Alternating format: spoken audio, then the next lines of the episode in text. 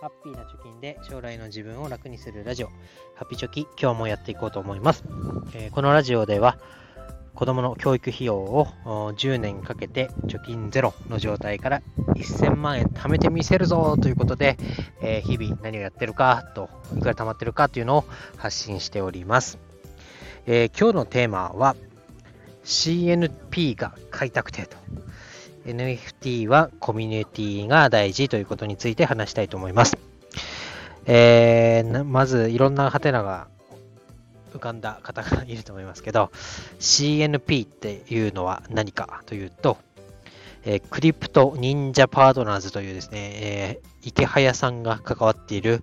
まあ、日本最大の NFT プロジェクトということで、えー見て見た方もいると思います。まあ、NFT は何だとか、えーそういうことはですね、前回、前回でこの、これまでの放送で話してますから、ぜひ調べてみてくださいと。まあ、 non-fungible token とか言ってね、まあ、鑑定書付きの、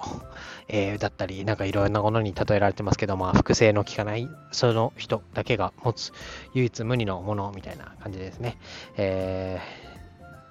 NFT という。で、その中で、クリプト忍者パートナーズというのがこの間、えー発売されました。で、ちょうど発売前の前日に、メタバースライブという前夜祭が行われて、で、そこで初めてメタバースというのにも参加して、いや、これはすごいなという話を、このスタンド FM でもさせてもらいましたけど、えーそこからですね、ちょっとバタバタしたっていうのがあったり、あとは値段が徐々に徐々に上がってきてるっていうのを毎日イケハヤさんが Voicy で喋っていたり、えーついにはですね、100倍になってるよという話まで聞こえてきて、ちょっと値段が高くて手が出せないなという気持ちもあり、えーかつ、なんか自分的にはそこまでこう、可愛いなと思える絵じゃないなと思ってました。で、ただのね、JPEG みたいな絵に、数千円、数万円、数千万とか出す人の気持ちがなーなんて、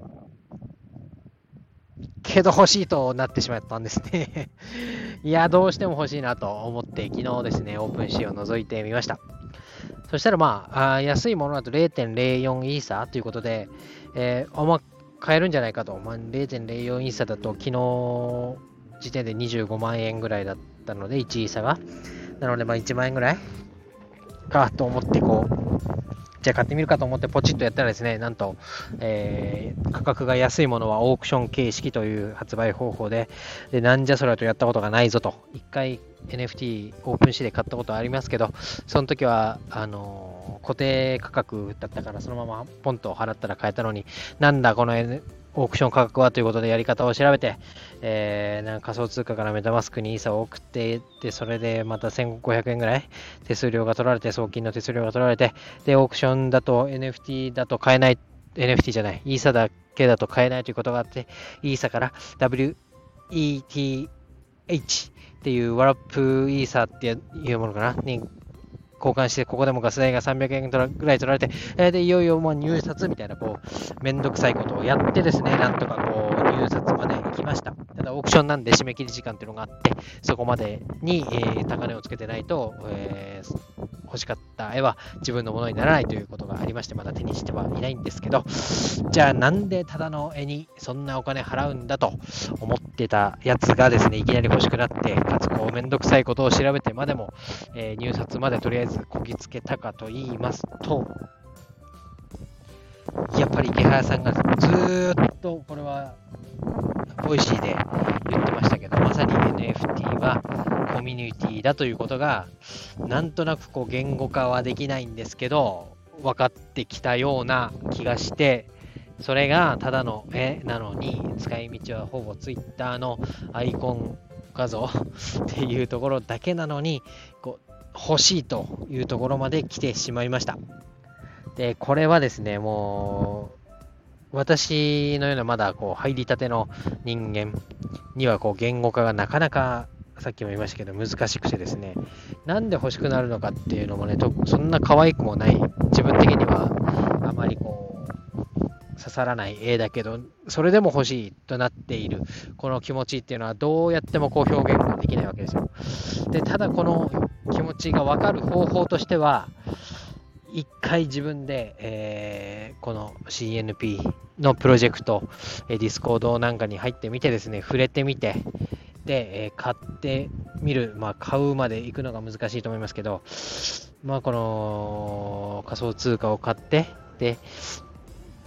その Web3 と言われるところにちょっとでも触れてみるという体験をするとじわじわ分かってくるのかなということしか言えません。で今はね、とりあえずイーサリアム自体が安いっていうのもあるので、まあ、入ってみるタイミングとしてはいいのかなと、まあ、どうなるか分かりませんけど、思ってますけど、とりあえずやってみないと何とも言えないと。で、その絵に今1万円ぐらい入札してますけど、それが果たして価格が上がるのか、ただのゴミになってしまうのかっていうのも正直わからないけど欲しいという、この気持ち、ぜひ分かってもらいたいなと、皆さんに伝えたいなと思います。で、ちょっとね、この、子供の学費で1000万円貯めるというところからはそれますけど、こういうテクノロジーっていうのが、え時期にね、え大きな意味を持つっていう可能性は、この CNP プロジェクトを見ても感じますから、まあ、どう転ぶか分かりませんけど、ぜひくれてみてほしいなと思います。一応、このラジオはブログの方に誘導したいがためにやってますから、宣伝しておきますけど、まあ、NFT 買うにもですね、まずは、えー、仮想通貨がないといけないということで、まずビットフライヤーの、えー、講座解説記事載せておきますので、ぜひ、えー、見てください。かなり取ってつけたような感じになってしまいましたけれども、まあ、このプロジェクトにぜひ自分もね、足を踏み入れてみたいと思って、かつですね、なんか今日、うーんと、なんだっけ、何でしたっけ、えっ、ー、と、えっ、ー、と、えっ、ー、と、えっ、と、ユーティリティという NFT のこの CNP を持ってないければ見れないあれが発表されたみたいなね。なんかこう、買った後でもう、買った後、というか、売った後から本番だよという池原さんの言葉通りですね、なんか続々とまた新しいプロジェクトも出てきていますので、目が離せないなと思います。今日の放送は以上です。バイバイ。